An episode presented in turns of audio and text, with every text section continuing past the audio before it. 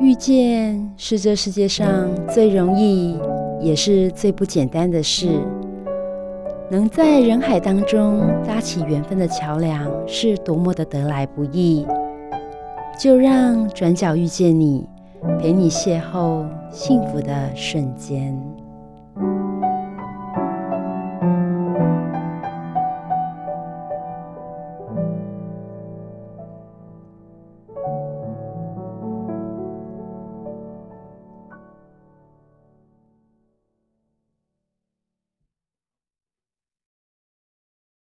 好，各位汉声电台的听众朋友，我是主持人 Simon。今天呢，很高兴邀请到陈怡佳老师来到节目当中哦。最近有一本书叫《自律学习力》，这本书我看了之后，发现为什么这么晚才出版呢？如果我高中的时候有看到这本书的话，诶，我可能不会当主持人哦。那我们先请佳佳老师来跟大家打声招呼。Hello，大家好，我是宜佳老师，可以叫我佳佳老师。老师啊，这本为什么现在才出版呢？我一定要刚帮。听众朋友，好好的来 问一下，就是说，哎、欸，这本书你你为什么想要写这本书？嗯，我知道这本书其实大概看了之后呢，大概是你自己的一个成长过程的这一个经历。嗯、那我相信老师的过程一定是相当的辛苦，而且呢，我觉得不是自律，有点自虐的感觉，自虐学习力。对，就是没有，我就觉得说，其实老师为了达到一个目标，其实。这本书写的很清楚，那个目标之后，你要朝着目标目标前进，你会发现说你以终为始嘛，你跟他离多远，嗯、对不对？对。所以你为什么想把这本书写下来？是要为了要就是就像你现在的职业就是一个老师，你想要帮孩子们能够更找到自己的方向。嗯。那这是不是你的的希望，还是说有没有其他的一个一个心思动念呢？好。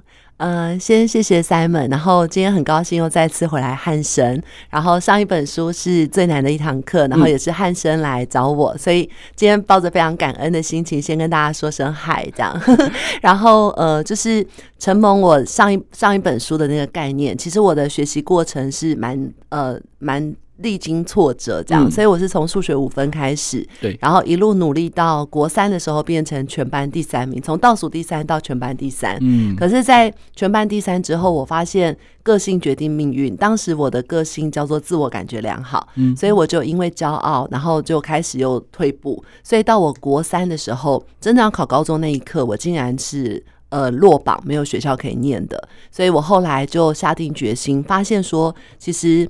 我觉得人就是在这个重大挫折来临的时候，你才会发现原来老师跟你说的是真的。嗯，老师跟你说现在是考试时间，然后很重要。其实小孩子是没有感觉的。那我终于在落榜那一刻发现，原来人生有四个，就是不管你是什么样的出身、怎么样的身份，都有四个改命的机会。所以我发现第一个是国中考高中的时候，那我已经失去了。那第二个是高中考大学的时候，所以我当时就决定我要在高中考大学这个机会里面好好的努力，这样。嗯、那后来我就去呃念了北一女的补校，嗯、那那三年的时间，因为已经认清这是我人生非常重要的转捩点。那因为我家里也没有什么样的背景哈，所以就觉得读书真的很重要。所以我在那三年就发挥我所有的努力，然后最后在那三年里面改变了个性，改变了读书习惯，然后最后逆转我的人生，考上。我心中的第一志愿就是台大中文系。嗯，那在考上台大之后，我的感觉是，我觉得我受到我高中的恩师影响很大，所以我也希望能够成为一名老师。那当时我觉得前三志愿的学生都在相对比较优渥的环境下长大，也比较早找到自己人生的方向，所以我就希望我能够去需要我的地方，就是我觉得老天爷让我不会读书到会读书。一定有他的使命在，所以我就当时决定要在二十年前去大安高工教书，所以这就是我教育的初衷。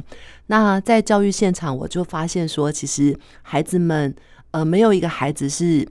真心的觉得自己想要烂的，就是每一个孩子，他看起来好像不在意的背后，其实内心都有那个失落感。所以我在想说，如果学习是一件非常重要的事，有没有一个人可以写出一个比较接地气的，然后符合孩子需要的书？所以这就是我呃在教学过程里面自己除了自己的人生体会之外，然后也是写这本书的初衷。那这本书我希望是。嗯、呃，不要让孩子觉得学习是好像学霸讲学习，他们会觉得很遥远。那我希望是有一个人告诉他们说，呃，老师自己也是从很烂开始的，嗯、所以他我觉得那个会很有力量，这样子。嗯，嗯我觉得真的很了不起，就是说，嗯，一般人如果念补校，应该不会想让人家知道，甚至还会问说学校说，哎、欸，我那个毕业证书上面会不会有写 果啊？啊，然后学校学校就说保证说不会不会不会，看不出来啊，看不出来这样子。对，对，所以一般人会怕说被标签化嘛。嗯嗯、但是我觉得佳老师非常好，就是说他他愿意让人家知道说他是这样子的过程。嗯、所以。嗯、呃，当孩子不喜欢念书，或者说，哎、欸，家长想跟他讲，嗯、呃，总不能一直拿老师的例子来讲啊，这样子好像觉得怪怪的。嗯、所以老师在二十七页这边有讲到，就是说，哎、欸，龙应台他对他就是孩子讲的话，嗯，我觉得这句话这段话我觉得蛮感动，就是说，其实其实有时候家长他也是用这种方式在在在引导孩子，嗯、但是有时候可能引导的。方式不太一样啊，或者说，哎、欸，孩子就没感觉啊，就是说，反正他现在可能条件还不错，或者说，呃，可能他生活上没有什么，没有什么顾虑，所以他不知道所谓的就是，当你被选择，嗯，也不是你去选择别人的时候的那个差异，嗯，那那会有多大哦？对，所以我觉得说，老师可以在这边可以跟，就是在借着这机会跟听众朋友稍微讲一下，说，哎、欸，怎么让孩子重视说，哎、欸，读书是很重要的事情。现阶段他的这个职业，他是学生，他的。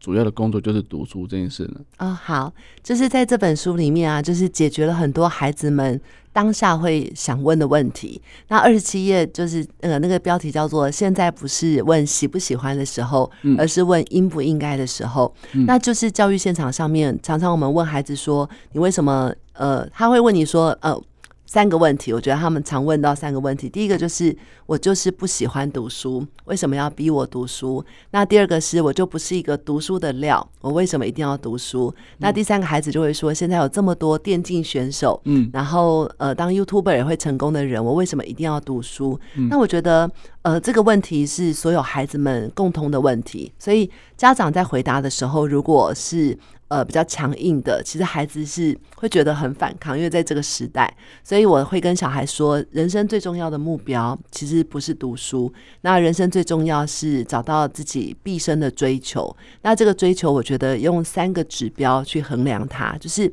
我们一般人在解决问题的时候会习惯用情绪，那我在这本书里面比较多是理性去拆解，所以会说用三个方式。那第一个叫做，呃，我每天会持续投入，而且心甘情愿。所以，譬如说你喜欢打篮球，那在书里面我就举到那个 Kobe Bryant 的例子，就是他是每天凌晨四点就会起来自主练习，练八百颗球。所以第一个是看自己有没有办法每天持续投入，那第二个就是看自己有没有天赋。所以，譬如说他很想当电竞选手。可是他电动就是打输人家，那这样就只能当兴趣，像我一样这样。然后呢，第三个就是借此获利养活自己。就我们会发现，现阶段好多孩子他秉持着我的兴趣是这个，我要做这个，可是他可能这辈子他都无法出社会，就一直靠爸爸靠妈妈。所以我觉得这好像也不是一个教育的初衷。那我就跟孩子说，如果你找到这三个衡量点。那就是你想做的事了。你不读书真的没有关系，一定会成功。嗯、可是如果你还没找到，那现在就必须要读书。那我觉得读书两个目标，第一个就是累积，像刚刚我们说龙应台说的，龙应台说：“孩子，我要你读书，希希望你将来人生是有选择权的。嗯、也就是我不知道我要做什么，可是有一天。”我在选择我要科系或我要的学校的时候，我是有足够多的分数去做出选择，而不是被迫进到我不想去的地方。所以第一个是获得选择权，嗯，那第二个我觉得读书是帮忙你找到自己的天赋，就是孩子会问说。啊，这数学只要加减乘除就好啦，干嘛学 sin、cos 跟微积分，对不对？嗯、那我觉得这些学科是帮忙我们找到说，哦，原来我在某一科是擅长的，这个是帮助自己厘清后面的追求。所以我觉得这个是我在解答孩子读书上面的这个呃做法，这样子。嗯，我觉得真的老师亲身讲完之后，发现这本书可以稍微诶、欸、看得稍微快一点哦，嗯、就是说，而且既然讲到说，诶、欸。有百分之八十的学生都想不通这件事情嘛？那如果代表说有百分之二十的学生想通了，所以他们是比较会表现的成绩就会比较好一点，或者说已经朝着自己目标前进。所以其实我们当然都知道要当那个百分之二十，不是百分之八十的。所以老师在这本书里面教了很多心法，就是说有些东西就是要从心开始。嗯，那。一书本的一开始就讲到一个字，我觉得这种字，这个字我也蛮好奇，就是“熬”这个字。嗯、这个“熬”这个字，我觉得不容易，那、嗯、这是一个功夫啦。对，所以老师，我想问一下说，说在你的你的成长过程当中，你你你如何去实践或是体会这个“熬”这个字呢？嗯，好，谢谢。就是呃，我在跟孩子分享的时候，就是我在高职教书，虽然是我的呃心愿，但是其实真的孩子们都没有读书的习惯，所以怎么样建立读书习惯，跟我自己的这个熬的过程，其实蛮有。嗯呃，相关的。那我觉得里面提到一个概念叫做有意识，然后这个有意识就是痛苦的时候，不是去想自己很痛苦，而是去想别人很痛苦。好，这都是八十二十法则，就是我都跟学生说。我们不知道怎么成功，可是我们至少要知道怎么失败。那大部分人的失败都是在感受自己的情绪，所以痛苦的时候在感受啊，我好痛苦，我不想留下来，我不想读书，然后我就会顺着自己的本性去做堕落的事，或者是就不会读书了嘛。那我就跟学生说，你痛苦的时候不是去想我不想读书，而是去想。大家都不想读书，所以我只要做相反选择，成为那百分之二十，我就赢了。所以下午四点钟的时候，那我就会跟学生说，现在四点钟了，所以你要想的是，我不是想我很想回家，而是想。大家都回家了，所以我今天只要留下来，我就赢了。嗯，然后留下来之后，我就跟学生说，留下来的人都很高兴，所以他们就会在那边划手机。然后我就说，我就说，那你就可以想象啊，我们读书的目标，就这本书的目标，不是要让大家读很久，而是要很有效率。所以我今天重点是我要留下来很有效率，所以我把手机收起来，我就赢了。然后呢，读了三十分钟之后，我就跟学生说，接下来就会很多人开始，就可以感受到很多人开始坐不住。那这时候我不是跟别人一样坐不住，而是去写题目，或者是读喜欢的科目。然后呢，到了两个小时，孩子都会觉得自己今天干大事了，然后就觉得今天已经做了很多事，就很想回家。所以这时候我就跟我学生说：“你看呢，晚上八九点是大家开始收书包想回家的时候，所以我只要在这个时候再多撑一下下就赢了。”那我觉得我自己也是一样，就是面对我自己的诱惑或人生的目标的时候。我就是这样骗自己说，我再多做一下，多撑一下，然后我就可以达到我什么样的境界？这样，那我觉得人是这样，就是你一开始是坐不住，但是你慢慢的，我觉得会有我讲呃书里面也讲到说，把气场整理好嘛，就是你可能透过整理桌面啊，然后整理一个气场，然后开始坐在那边，慢慢慢慢的，我觉得就会有不一样的效果，那就可以进入一种我觉得叫做心流的境界，这样子。嗯、对，哎，我觉得真的很棒哎，而且老师都。只多做一点点这样子，嗯、感觉上不会很困难。对，而且当下就是可以马上就是可以行动的事情。嗯，那我想到零点零一的那个一年可以做三十七倍的，哦、其实就是一样啊，就是你只要多一点点就好。嗯、每天跟你自己比多一点点就好。嗯、所以我觉得不要去跟别人比，跟自己比，然后看别人很苦。嗯、我觉得就像有时候小朋友去考试啊，然后出来我们不会绝对不问，绝对不会问那种。就是踩地雷的问题，就是哎、欸，今天考得好不好啊？题目简不简单？我我们就说，我们就说，你就看其他跟你一样的考生他们的表情啊。对。然后呢，如果觉得你觉得这这个考场这这一科很简单，你你很轻松，但是看别人很痛苦，哎、欸，你自己就知道，哎，有有有一点优越感那种感觉，你就心情就会好一点。对。啊，如果你觉得说觉得很难，然后大家觉得大家也都觉得很痛苦，那你就觉得哎，放心，反正大家都一样。嗯。所以所以我觉得说，其实就是这是一个。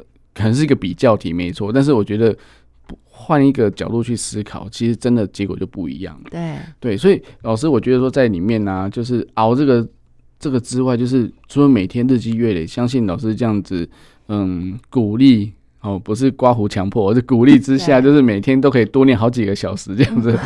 那那这样子，其实在效率上来讲，因为老师有提到要效率要高嘛，要高效率嘛，嗯嗯嗯那。是每每一分一秒或每一次一次的，就是给多给自己一些提示跟暗示，就是希望能够自己多付出一点。但是怎么样去收到这个成果呢？是也是阶段考的时间呢，还是等到最后大考才会有一个最后的一个诶？欢乐大结局这样子哦，我还有提到一个概念叫做成功驱动成功，就是我都跟我学生说，就是我觉得失败为成功之母很有道理，就是我们把失败解决掉就会成功。可是另外一种增强我们动力的是成功驱动成功，就是在大家都很混的时候，嗯，就像现在刚开学，所以很多孩子就会开始比较悠闲。那我就会跟学生说。我们要做的是第一次考试，我们就考得很好。嗯，所以当你第一次考试考得很好的时候，我觉得那个当下的感受就会不一样，所以那个人的自信跟那种优越感就会驱动你，哎，继续想要维持这个感觉。可是你可以想象说，如果你是一开始就没有努力，然后最后考不好的人，他可能花两个礼拜在心情不好，然后成功驱动成功的人，他已经本来就成功了嘛，然后他又正能量，对吧？他是继续，所以我觉得这个也是一个。呃，我觉得当下就可以获得那个感受。他在每一次小考里面，那我里面还讲到说，就是呃，一般学生一到五的时候都是在觉得自己好像也是干大事了，所以他们六日都想要报复性玩乐。嗯，那我就会教那个我的学生说，聪明的人会利用礼拜六把下礼拜所有的作业跟考试先读完一次。嗯，然后等到你下礼拜人家都在抱佛脚，你已经读了二到三次。嗯，那。没有一个孩子是喜欢考试的，只有考试考得好的孩子会喜欢考试。因为他，因为他已经准备完了，对，对，所以他就会在每一次小考里面感觉到那个成就感，然后那个自信心。嗯、所以我觉得，呃，偷跑就是百分之二十那个偷跑概念，成功驱动成功，它会让他每一次都有立即的感受。嗯嗯、那可以想象，就是像我们说那个复利效应，就是。呃，一年这样差三十七倍嘛，所以人跟人的差距就会越来越大。嗯，那这个孩子他最后他其实会因为这种自信跟成就感，自己驱动自己这样子。嗯，老师这样讲，我突然想到两个例子哦。第一个例子就是说，我们知道一些赛季比赛啊，那种赛程表。如果第一场就打到败部，哇，那很可怜，因为败部就会觉得压力很大，因为可能再输一场就淘汰了哦，所以他就会一直很负能量在身上，然后他就会可能疲劳啊或什么就会一直加累加上来。但是胜方那边他就觉得很清闲，为什么？因为他他是他没有败绩嘛，所以他还有一次机会，或者说他有他可以悠闲的去应付所有的的挑战。对，那第二个例子就是刚刚讲到。那个考试不喜欢，最喜欢考试的学生，对，让我想到那个电影《哈利波特》，妙丽不是有一次说，哎，今天这次期末考取消，哇，全部都开心，就妙丽她不开心那样子，对，对，所以，所以我觉得说，其实如果说可以当那百分之二十的人，你你会发现说，其实考试对你来讲只是一个一个过程，一个验证自己学习的一个这个阶段的一个成果。那但是你也想要让让大家知道说，你真的有努力，对，那这也是证明自己的一个方式，所以。在透过小考，或是说哎阶段考，让自己知道说哎你的努力的过程，那也是可以跟着自己，就是让让让自己的可以提发挥自己这样的成果。但是我觉得说这样会不会影响到人际关系呢？就是说，哎，就像刚刚我们刚刚讲到电影的妙丽，她成绩太好，难免同学会侧目嘛，对，然后或者是说哎就是成绩好的，或者是说哎怎么样去做一个平衡这样子啊。就是谢谢 Simon，我就问这个很好，就是现在孩子就是我觉得，就是我们小时候都遇到，不要说现在孩子，我们小时候都遇到那种我们好不容易问同学说你昨天有没有读书，然后孩子都说 没有没读，对，我都说没读是个病。然后我们小时候很想知道对对方有没有读书，对不对？所以我现在就会跟我学生说，呃，我跟他们说那个读书啊，除了读书之外，也要积功德。就就为什么别人最后猜题都会对，你猜都是错？就功德做太少。那功德不是扶老太太过马路，我说老太太现在都很健壮，然后你没有让座，老太太还会生气。所以呢，功德就是从日常开始，鼓励同学开始。嗯，所以会跟他们讲说，就是呃。成功的人他是有社会责任的，所以我在里面有提到，还有另外一个说法是说，呃，就是有一个叫终局视角嘛，就是我每天如果我今天上课不想读书，我就看班上那三个最优秀的人在做什么，所以那三个是有社会责任，他不能倒在桌上。然后鼓励别人成功有什么好处呢？我就后来跟学生分享说，我在以前问人家有没有读书，人家跟我说没读。然后后来终于有一天，人家来问我说：“哎，佳佳，你周末都读几个小时的书？” 终于有这一天了，我就告诉我同学说：“啊，我那时候已经用这种熬的方式很会熬了。”所以我跟他说，我高三的时候每一个礼拜六跟礼拜天都可以读十个小时的书，各读十个小时。然后同学听完就很害怕嘛，那同学来问就是他想做，所以同学回家就读十个小时的书。然后我就发现哇，同学读十个小时，我就更怕，我就拼十二个小时。可是我觉得这就是一个正向的循环，就是我都跟学生说，真正的对手不是在你的班上，你的班是跟你共奋斗的班底，对，然后大家一起前进，你才会努力。真正的对手，我觉得是在你看不到的地方，然后那些人还很努力，所以把自己周遭的人都培养成一个好的气场，我觉得一方面你的人缘会很好，二方面我觉得这是一件很有责任感的事，就是老天爷让你这么聪明会读书，是你要发挥你的。这个影响力这样子，嗯，其实老师已经从学生就要开始做所谓的个人品牌形象的一些问题了，还有一些企业形象的概念哈，对对对，就是觉得说，其实就是你要贡献你的所学或者你的心得，因为有些人会会觉得说，哎，我独善其身嘛，我就第一名就永远的第一名，然后跟第二名的成绩差超远的这样子，那他他就是就是可能会变成边缘人之类的，对，他们边缘人旁边都没有。没有没有其他朋友，嗯，所以所以其实这样子也不好，对，所以那我觉得说，呃，可能这是每一个对于应应他觉得可能没有办法没有时间多的时间去应付那些人际关系，嗯、他只他的精力只能花在花在读书上。但是我想要这个精力的管理啊，嗯、老师这个写的真的真的超级好，嗯、就是说为什么可以可以把这一段特别的拉出来，就是说，哎，可能每天。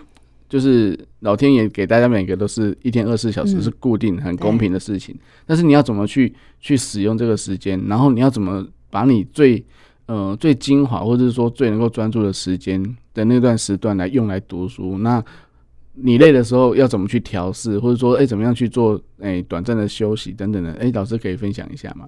哦，就是我觉得精力管理上面，他呃就是他那个书里面有一个精力金字塔，嗯，所以其实所有人。呃，所有的选择都会耗尽我们的精力，所以那本书里面就讲到说，为什么贾伯斯他们都固定穿一样的衣服，嗯，然后是因为他们连做这个选择，他们都觉得不要浪费自己的精力，对，然后甚至那个有一本叫做《高手圣经》嘛，然后里面就讲到说，所有厉害的人物，他们甚至连早餐都是数十年来不变的，嗯嗯嗯。那我自己的话是，我会去，我觉得我们好多的角色，然后好多的那个事情，所以我自己会非常留意。我觉得是有意识的在关照我的心是怎么想的，然后我会刻意的去把这些，就是我觉得比较负能量的事情，或者是呃让他很快可以处理掉。嗯然后我大概每天会。呃，像里面有提到说，就是用三个习惯去督促自己。那我可能每天会给自己一个最基本的我要做到的事情，这样子。所以我觉得会先把这该做的事情做完，然后才去完成其他的。这样，这是我自己自我管理的一个方式。我觉得真的很棒，因为因为其实很多人会说啊，我就没办法专注那么久啊。然后嗯、呃，我都已经把手机收起来了，但是我还是会想东想西啊。哎，我怎么样找回专注？甚至说我已经到图书馆了，就因为人来人往，然后。嗯，可能不同的人经过或怎么样的，就会被打扰嘛。对，那啊，其实如何去让自己专注到旁边的人或者时间都不在乎的这件事情，然后就是进入心流这件事情。老师里面有提到特别多，就是有关于心流，就是诶，这跟学习好像，当然心流是一个很好的一个状态或者一个，但是它比较比较偏向就是心理心理学那一块的。但是老师也不用讲太高深的。对。的那个理论哦，但是它里面就有实践说，哎，怎么样去把这个心流弄出来？那从分心立刻回到专注的方法，这个真的我觉得需要大家去去去试看看这样子。嗯嗯。所以老师有有自己有遇到这个情况，或者说所带的班级的学生有这样的状况？会啊，就是譬如说像。周末就是他可能听了佳佳老师的话，他决定礼拜六要立刻出门去图书馆。结果呢，一到图书馆的时候，发现今天完全没有读书的 feel。我们常常会这样，对不对？嗯、就是好不容易坐在那边了，可是我就是不想读书，怎么办？我也会，就是我是普通人，嗯、所以呢，我就是。我都会第一件事情就是我刚刚会说先整理我的环境，所以我会先把我要读的东西拿出来。嗯，那拿出来之后可能还是没有感觉。对，所以我会先花五到十分钟跟自己对话。哦，我常我其实蛮常跟自己 对话，自己就是自己的啦啦队。就是譬如说，我就会假设假假设今天我很，你看，就如果我们是呃已经当老师了，然后还要当作家，就很辛苦嘛。是，所以我可能会跟自己说啊，就是呃。鼓励自己啊，就是觉得自己很棒啊，就就是跟自己说啊，我的目标是什么？然后我我现在写写自己想要完成的目标，所以我会把我自己想要做的事写下来，然后再来回顾一下我最近做的事。那我发现在这个写的过程里面，自己就会知道说，哦，其实我今天来这边，我为了什么而来？那孩子也是一样，就是他今天坐在这边，他可以先写写自己说，哦，我觉得我本来是一个不读书的人，然后现在我都可以出来读书了，嗯觉得我很棒，然后我希望我怎么样怎么样。那我觉得人在这个梳理自己目标过程里面，就会比较沉浸在知道自己要干嘛，然后会比较静下来。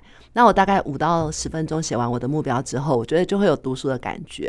那如果还是很不想读书，我就跟我学生说，你就先读自己喜欢的科目，嗯、先骗自己，坐下来再说。嗯、然后如果呃读书读一读还是会分心，就先写题目。我觉得写题目是一个会让自己被迫回到现实的方法。嗯哼，当你写题目的时候，你就会。被迫专注嘛，对，然后再就是你发现很多都不会，所以你就 就会觉得我还是好好的读书好了。然后我觉得会用几个小方法，然后让自己沉浸进去这样子。所以我也是会用这些方式，然后让自己进入。我觉得真的很棒哎，就是老师的方法应该是所谓的自由书写的这个概念，就是说其实你先跟自己先做个对话，然后先梳理自己的情绪，然后把目标确定，你不是来玩的，或者说，哎，你目标就是你就是要考考进好的大学，或者说考好的高中。那如果你没有，你现在没有要做这件事情的话，你就很难达到那个地方去。所以，所以让自己知道说，呃，我我。我为什么要来读书？为为什么要来图书馆？就是为了要考一个好的高中。嗯、那如果我现在来图书馆没有读书，那就是代表没办法考上好的高中之类的。嗯嗯嗯，那那可能把再把自己就是多一些激励，或者说诶多一点点，就是我至少今天可以已经在图书馆有位置坐了，然后书带来了，对好，那我，我就开始翻开来，或者说怎么样开始慢慢的，然后从、嗯、当然做题目恐吓自己也是一种方式，就发现有些讲义啊，那个那个。那个题目卷上面，然后出版社都会写一些类似什么版本，就我以前最喜欢看到就是那种信心加强版，那明明每题都不会写，完全没有信心这样。对，那我觉得说其实就是哎，让自己觉得说哎，马上意识到说自己的身份跟角色是什么，那你就是要把这些题目解出来，或者说强迫的就让你进入这个这个领领域的学科里面哦。那当然若有。当然，如果说你都没有读的情况下直接做题目，那是一定一定是很惨的啦。对，对，所以所以其实都就可以让自己知道说，哦，落差有点大，那赶快急起直追。对，所以效率的提升就是说，除了进入心流，就是旁边都不管啊，或者说废寝忘食之类的，那让怎么会去享受这个过程是快乐的？嗯，因为老师其实真的有点，嗯，我刚刚为什么一开始讲到自虐，是因为 老师除了诶进五届的。的那个考题一定要做之外，而且要做三遍。为什么要做三遍呢？难道是呃，就是无三不成理吗？还是怎么样的呢？嗯，就是呃，我自己因为我是处女座 A 型，听起来非常恐怖，所以就会觉得要脚踏实地的努力这样子。然后对我来说是一个比较，因为我觉得我自我不知道大家有没有这种经验，就是以前我们浏览课本的时候，对，浏览到最后就会发现。其实我根本不知道自己有没有读进去，嗯，然后就会分心了。所以我是透过写题目来帮自己确认。嗯，然后我知道很多孩子他们是很聪明的，他可能不需要写这么多题目。嗯，所以我我可能提供的是一个比较，我觉得是好像呃按部就班的方法这样。嗯，那呃怎么样去完成这个让自己觉得快乐？我自己会设定时间，譬如说我可能呃刚刚说如果今天很不想读书，就给自己一个最小单位。嗯，譬如说。我我在书里面有讲到说，这个孩子完全没有读书习惯。你叫他说，你今天给我做五个小时，太难了。所以我就跟他说，你就从某一科开始，从你最喜欢的那一科开始，不然你就假设数学只要会五题就好。嗯哼。然后呢，我当年也是这样跟自己说，就每每呃我会五题，然后每一题算三次，三次我是觉得是一个不断确认，确认自己会。我宁可我很慢，也不要我很快，可是都没有吸收这样，因为很多孩子是。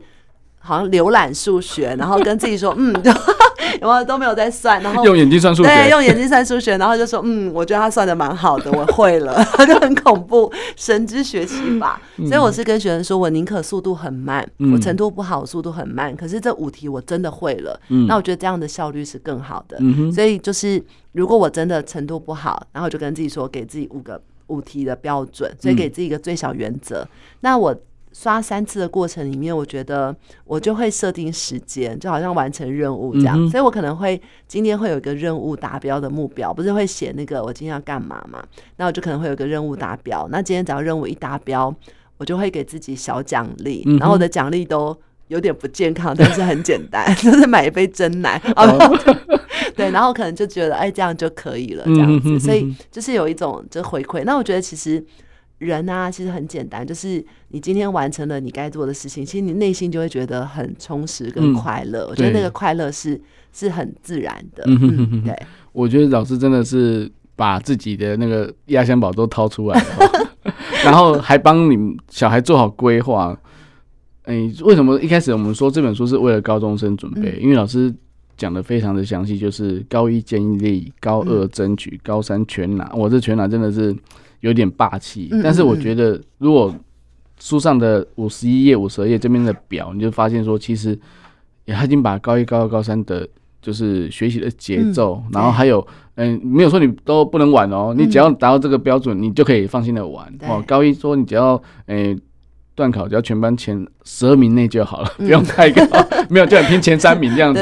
对，所以其实。老师也知道说，你不可能一次跟三年，不可能的，嗯、一定要到三年级再做嘛。嗯、所以其实如果按部就班的话，相信就是你可以朝着目标前进，就是每一个具体可实现的计划都是可以做的。对，所以我觉得老师可以在这本书里面，虽然说自律感觉上有点像自虐很难，但是其实不难，是因为老师自己都做到了，而且还可以激励大家。嗯、然后呢，就越来越多，越来越多这样子，从十小时到十二小时这样，哇，一个假日可以，我觉得真的是比比上班还累，就是比上平常上课还累。对 对，但是但但是我觉得真的是，呃，那个效果起来是很可怕的事情哦、喔，嗯嗯嗯，就是说，因为你的时间就是累积之后，那是那个成果，你等到下一次考试的时候，你就发现你你的回馈全部都回来了。对对，然后那个回馈回来之后，就会就会驱使你再继续往前，对，然后你就更。更轻松，嗯，所以我觉得这是一个一个正向的循环，是一个好的循环，然后不是觉得说啊，我怎么那么痛苦？啊，礼拜六、礼拜天还要排那个课表，排十二十二个这样子，十二个，然后中间。哎，中间要休息，中间要休息。对，那老师怎么去安排这个休息？那大概要休息多久？是跟课堂上就是五十分钟休息十分钟呢，还是说，嗯，两节就是大概一个半小时，然后休息一个长时间的休息？老师觉得哪个比较好呢？我自己的话，通常是呃会以。譬如两个小时左右，嗯、然后我觉得有些孩子可能坐不住那么久，所以就以自己的习惯为主。嗯，然后现在有那种番茄钟学习法嘛，对所以就二十五分钟休息五分钟。就是如果你是一个没办法一下子撑那么久的，你就设定番茄钟，嗯、然后你就跟自己说：“我这二十五分钟我要很专心，嗯、这样就好了。嗯哼”然后呃，我觉得那个成功真的是一个很孤独的过程。我回想起我高中三年，就是。呃，因为很害怕自己堕落嘛，所以我真的是每一个假日都是背着书，然后换上我唯一两套的便服，就礼拜六一套，礼拜天一套，然后就去，就从桃园坐车来，呃，北一女的校园读书，然后整个校园里面常常都只有我一个人坐在那边，然后从早上坐到晚上这样，就到五点多学校关门。那我觉得那个整个校园里面只有你一个人的时候。一方面是很安静，二方面是真的很自律。那刚刚说怎么进入心流，就是呃，心流里面有一个概念是说，你不要设定一个太难的目标，嗯，所以你要设定一个比自己现在能力稍微难一点点的目标，嗯，是让你觉得有点可以突破，挑战，然后又能够进去的。嗯，所以我我可能就是每天会虽然会规划一个目标，但是我今天如果真的读不来。我就会，我我当时也会准备课外书，或者是准备其他东西。我可能剩下的时间，我至少也是坐在那边，嗯、就先练习自己坐得住。所以我是从先练习自己坐得住，然后先练习自己能够答题这样子开始的。那我觉得成功驱动成功是真的，就是我刚刚说那个，我虽然一个人坐在那边很孤独，可是每天晚上回到家的时候，是我觉得什么样才是痛苦？是我坐在课堂上我都听不懂，然后。很多孩子都这样度秒如年，嗯、然后不知道在干嘛。那你看他趴在那边，好像在睡觉，其实他是在装睡，嗯、就是他不知道他做什么。嗯、我觉得那个痛苦其实是比读书的痛苦来得更痛苦。嗯、所以在书里面，我其实有一段话也很会跟大家分享，就是我会跟我学生说，人生这一关你总得要过，嗯、你现在不过，你什么时候要过？嗯、所以如果这是你人生必经的关卡，然后虽然读书很痛苦，可是这辈子很废，我觉得更痛苦。所以我们现在总得要过，那我们一步一步过，这样子。我觉得慢慢他找到那个自信心之后，他就比较能够进入那个情况里面。嗯，真的，我觉得可能。心法比较重要，就让他有这个想法、这个态度哦。嗯、那因为我知道态度当然会决定到，诶、欸，不管是高度或是结果。对、嗯。所以老师其实在里面真的有很多鼓励的方法，然后也有很多方法，不管是诶、欸、怎么做笔记啊，怎么善用 App 啊，然后甚至连 AI ChatGPT 都写了，嗯、哇，超级新的诶、欸，真的。所以，所以我觉得，嗯、呃，如果说老师可以把这个 AI 当做好朋友，再跟着带带大家去学习的话，我相信这是一个。很好的一个一个一个状态，然后大家也可以觉得说，哦，原来呃，我们有很多辅助的工具来做使用啊，不管、嗯、不管是一些 app 或是一些呃笔记的方法这样子，所以所以我觉得说，在这个这本书里面，也是希望说给大家能够去把这本书拿来好好的看一下，就是说如何刚刚老师有讲到那个熬跟那个那个心流，然后怎么样去去做好你你应该现在要过的那个关，因为过那个关哦，真的。趁现在学生比较没有什么压力、生活压力的时候，好好的去、嗯、去证明自己可以做这件事情，而不是等到你还要应付诶、欸、生活的压力呀、啊、工作啦，然后你还要越来越多 对，然后你还要再再去补补你的学历啊，哦，那真的是很痛苦的事情。嗯嗯嗯、好，那我们先休息一下，我们待会还有一些好朋友要跟佳佳老师一起来分享他们的一些心得，还有一些问题。好，那我们待会再回来哟。好，好了，各位汉声电台的听众朋友们。哎，欢迎回到节目现场哦！刚刚的钢琴声呢，是佳佳老师在录音现场弹的哦。那我们先请老师介绍一下刚刚弹的这首曲子是什么呢？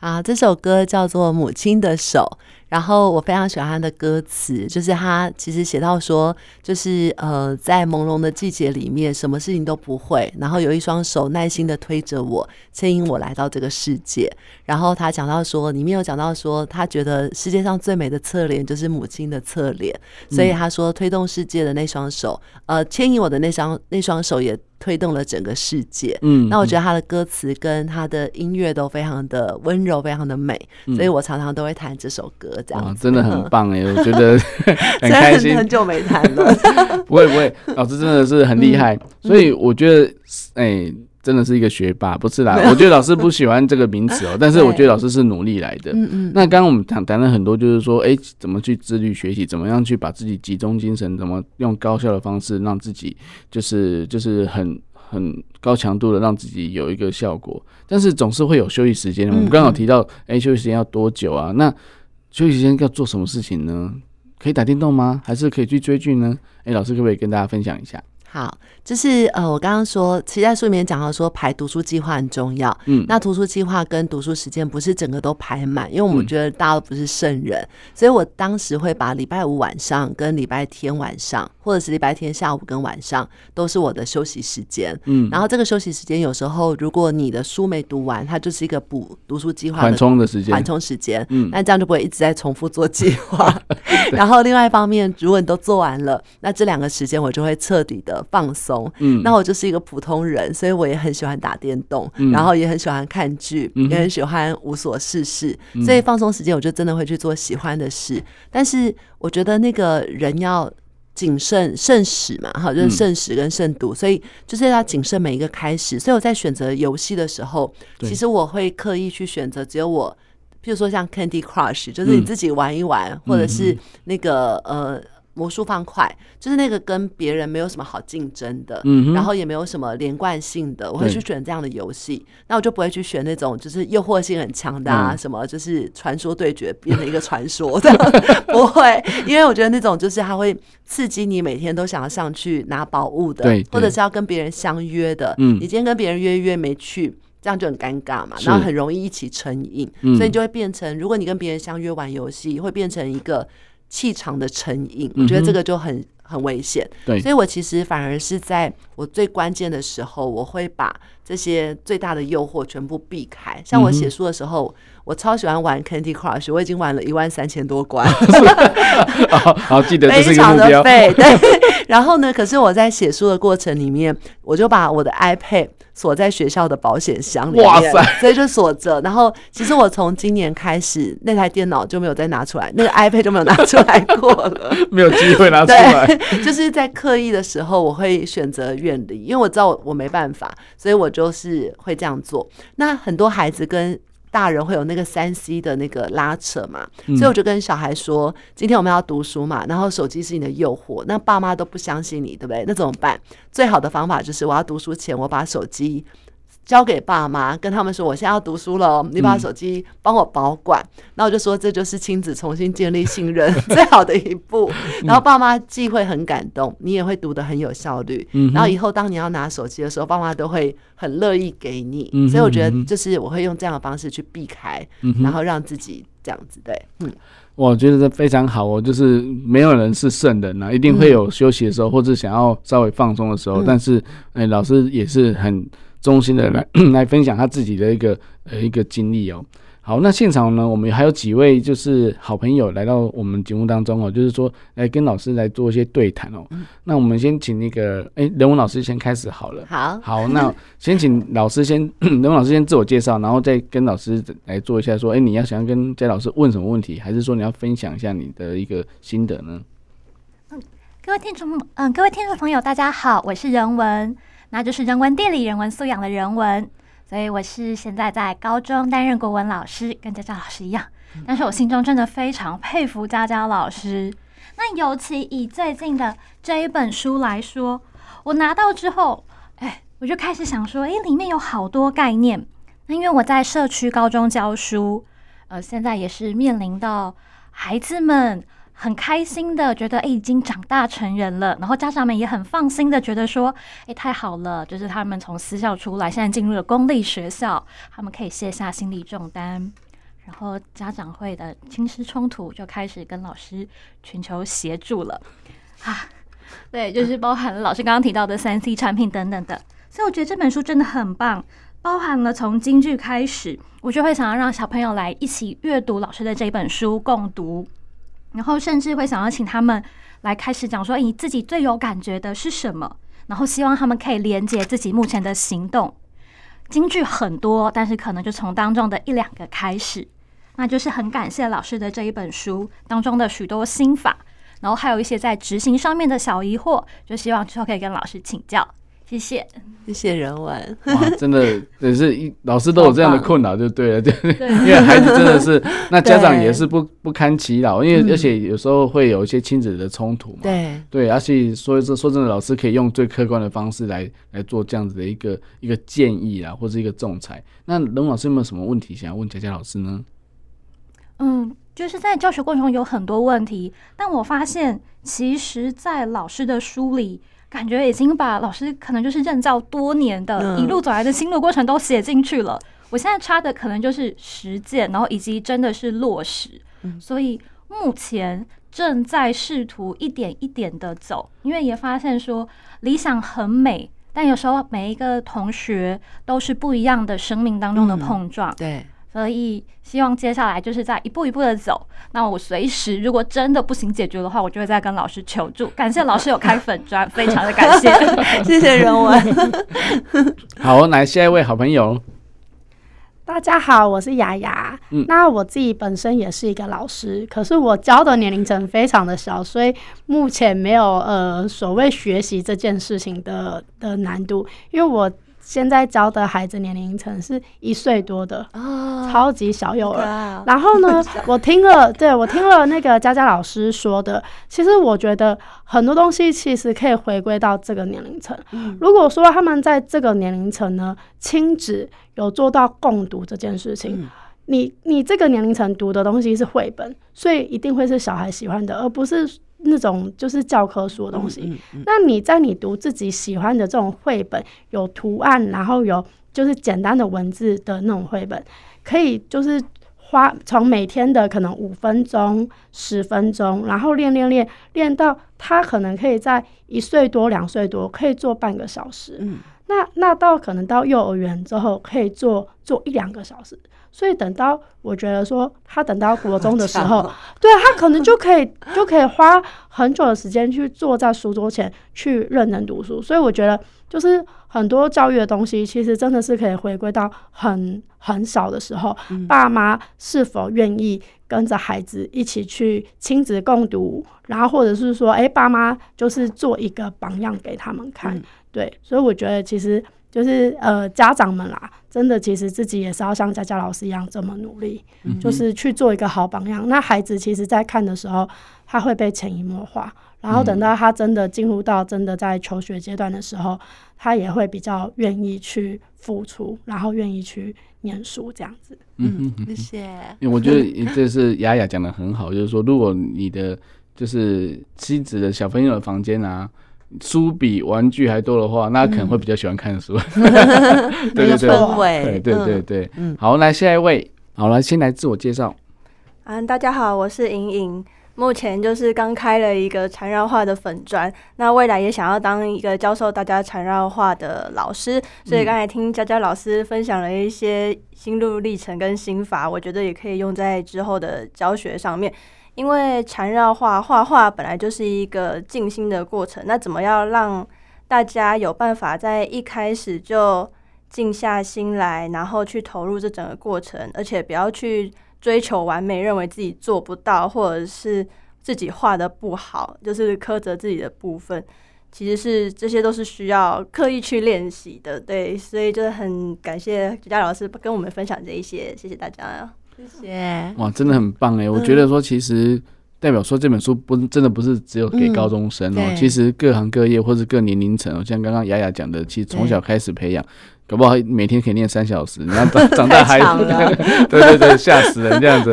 但是我觉得说，其实就是让他坐在书桌前面，嗯、然后让他知道哦，他不管是玩拼图，或者是说哎、欸、翻那些绘本，其实都是一种就是专注的一个过程。那可能。可能因为教具不一样，所以让他可以专注在那边的话，其实他就可以练习说：“哎、欸，我以后读书就是坐在那边，然后有个仪式感那种感觉，就是把这个这个这个环境都 setting 好。就像老师也没有讲到，就是你把这个环境都整理好，你就可以知道说，这时候你就是要专注读书。所以我想问一下老师，最后一个问题就是说，老师刚刚有上上半段我们提到精力管理啊，嗯，那老师有自己有举自己的例子，我觉得真的很棒，就是早睡早起这件事情哦。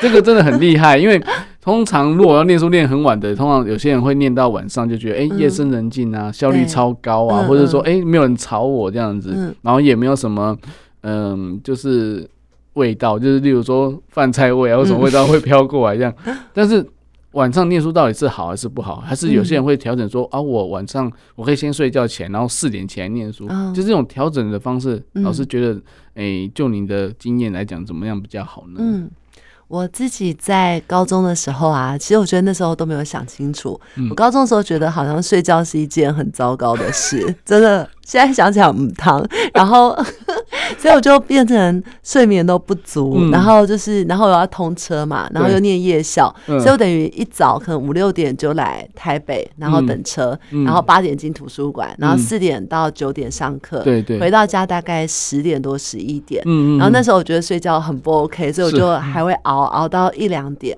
然后我就发现说，其实我那个时候精神不好，然后上课其实有时候就会不小心打瞌睡，嗯嗯。然后再来就是说。我觉得身体也很不好，嗯，所以后来我就跟我学生说，重点好像不是在我要熬夜，重点应该是我真的是精神好去读书，比我在那边应承更重要。嗯，那至于说这个孩子他是要晚上读书好还是白天读书好，我觉得是看每个人。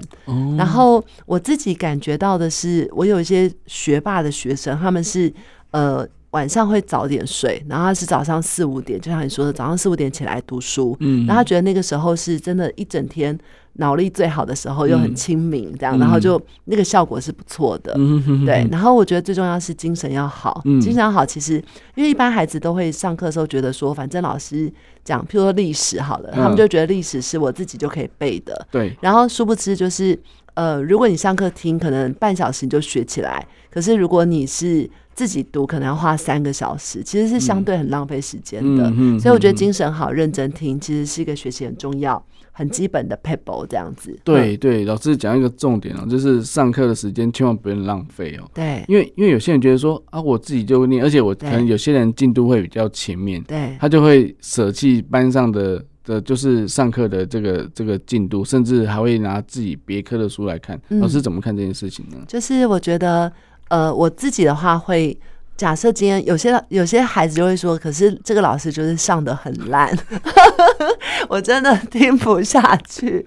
然后我就会跟学生说，那至少你看哦，我在这堂课里面，我。其实人的耳朵还是在听的嘛，是。所以你在这堂课里面，你其实耳朵是不自觉还是在听，但是你在读别的科，我觉得那个脑袋会整个很错乱，嗯，其实效果是不好的。对。所以如果你真的觉得这个老师讲的你不喜欢，那至少你还是在这一科里面。嗯。然后，因为你如果上课拿其他科又得罪老师、呛老师的意思，默默呛老师，所以这样也不 OK 嘛。所以我会跟我学生说，真的很不喜欢的话，你至少老师这个范围，假设老师这在讲这一段，那你至少把这一段东西。逼自己，老师讲完的时候你也背完了，哦，然后我觉得这样是至少是同频的，然后不会浪费时间的，嗯，然后你在一边自学的过程里面，还是可以听到老师在讲一些什么东西，嗯，我觉得这样才是真的节省时间的学习法。这样对，因为有时候老师可能会。聊一些例子啊，或什么，就是让你触类旁通，甚至增加记忆的方法。嗯，嗯，因为有时候会觉得说，怎么课本那么难记啊？而且老师在聊天过程中，你可能如果记得那个例子、那个小故事，你就会容易记得课本的记得住。嗯，对。那我觉得说，其实像刚刚姜老师也蛮实践，他刚刚讲的就是如何把它记忆起来。嗯，我们刚刚在访问的过程中，Simon 是拿着书在看的，但是老师是没有拿书在看的，但是他 他会把书里面一字一字把它念出来，我真的快吓死了。对，所以我觉得说，其实一个一个有学习力的老师，嗯、一个学习力的实践者，其实他自己本身就是第一个，他以身作则之外，他把他的的成功的经验，让希望能够复制给每一个人看了这本书，然后依照他的呃一些心法，还有一些做法，然后还教你怎么样去去做一些判断，或者怎么样去做一些呃内化，还有说，如果是你是家长，你怎么跟孩子去做这些沟通，我觉得都是一个非常好的一个过程。那也也是一个非常好的一个状态哦。那最后想问一下老师哦，就是做笔记这件事情，嗯，我们都知道说有班上有所谓的什么笔记王子啊、笔记公主，我说好做笔记好漂亮，然后大家就开始哦，突然变成那个人气王这样子。但是都我们都知道笔记要自己整理，嗯，哦，那当然之前有一个很好的案例就是北女的笔记嘛，对，对，那这但是有些人觉得说，因为那不是你做的笔记，嗯，你可能没办法了解他的逻辑跟他的一个思考的一个脉络，所以对你来讲的帮助没有想象中的大，嗯，哦，那那究竟是笔记自己整理好呢，还是依照老师的方法是直接拿参考书的笔记来做一个会诊这样子？嗯嗯。好，那我觉得做笔记就真的很看每个人，就是有些孩子他如果很执着在做笔记要很漂亮，就发现他的笔记真的超漂亮，但是他可能做笔记就花了四五个小时，然后他其实也没有学到东西，他只是在换不同颜色的笔，然后我觉得这样的学习效果就会比较没有那么好。然后我自己的话，因为我当年我觉得我自己在做笔记上面，我可能比不上参考书，所以我可能就会直接把参考书的笔记整理剪贴。贴在课本上，所以对我来说，我觉得这个是对我来说最有效的。我可能直接看参考书的总整理，然后我看完之后就会发现自己的盲点。那盲点完之后，我就会回到课本，用呃，我会告诉学生说，你要把错的地方用绿色特别标出来，这样你在最后总复习看的是绿色，因为看绿色代表这是考点跟你的弱点，你才会突破这样。所以我是透过参考书总整理剪贴来当做我的笔记。那所以，我才我其实是一个不太不太会做很多笔记的人。嗯，但是我现在上课的话，我还是会做笔记给学生。我可能就做考试重点，整个最精要的。嗯，所以我觉得看个人。对。然后，如果你觉得你的笔记真的很花你的时间，重点是。做了这么久的笔记，好像也没有考出来，就 就真的对，就是不要了，就是去就是跟同学学，或者是直接写题目，我觉得是最快的。哦，所以还有所谓的就是错误笔记嘛？对，错误笔记，我相信应该是每个高手自己手上一本就是秘籍。对，那这本跟刚刚老师讲的有点像，就是重点就是画起来，但是错笔记是怎么，就是把。错的题目剪下来贴成一个笔记本这样子，嗯，那那到底如果说我那个题目都已经可以克服，为什么我还要再做这件事情呢？哦，就是我会发现说，呃，到了后期，学生会问两个很悲伤的问题，嗯，第一个叫做为什么我题目写这么多，我的分数都没进步？哦，有没有？有时候这样对不对？就是他很认真读了十个小时，题目写光了，他还是不及格。然后这样超悲伤的，比不读书还惨。对。然后第二种是孩子到最后剩几个月的时候，像马上会考，然后马上学测剩几个月，嗯、孩子会问你第二个很关键的问题是最后阶段我要读什么？嗯哼。然后我发现说，我们先看别人怎么死的，就是 就是我觉得大部分的人题目写很多，但是他都原地踏步，是因为他永远都在练他已经很会的，哦、他不会的他没有突破。嗯。然后，所以他为什么没突破呢？就是我觉得关键在订正。一般孩子的订正叫做自我感觉良好的订正，嗯、就订正有分三种。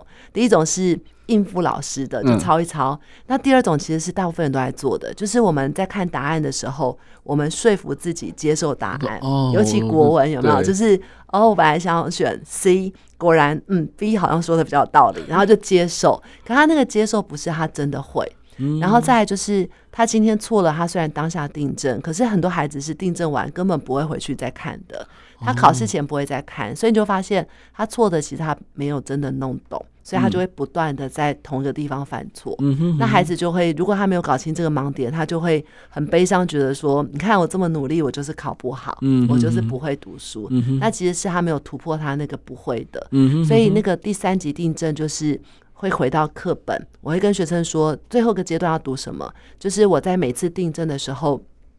比较花时间，可是我会拿绿笔，刚刚说的，把这个课本里面，就是我明明读过一次，为什么我考不好？就是哦，原来这个关键概念我不熟。嗯，然后为什么我不熟？是因为我不知道他会这样考，所以我可能用绿笔把关键概念画下来，嗯，然后把绿色圆子笔把这个题目抄在旁边，或者是剪贴在旁边。嗯，那我就你看，我到最后阶段三到四个月。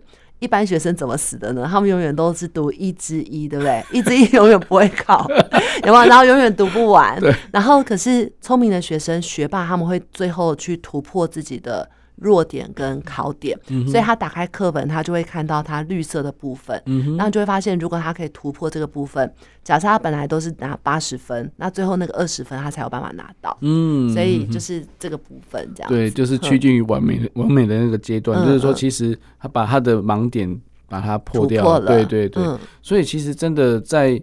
呃，在做笔记的当下，或者说在做整理哦，就是刚刚老师讲的订正这件事情，其实是非常重要。就是你你才会找到你自己的盲点，才不会一直在错。因为每次说啊，粗心，嗯，粗心是一个病吗？不是，粗心是你的习惯造成的，就是你都忽略这些，你只是以为错了就把它背起来就好。但是人的记忆，哎，老师讲到记忆曲线嘛，对，遗忘曲线这件事情，对，你人的记忆真的没有那么好，嗯，所以所以真的你要需要一些工具、一些方法，让你把。把这些记忆一不断的强调，让你知道说这些都是你会错的，嗯、你会忘记的。如果你很认真的考试，你已经刻意的要专注在题目上，结果你还是会答错，嗯、那就是代表说你一定会答错，在大考的时候还是会答错。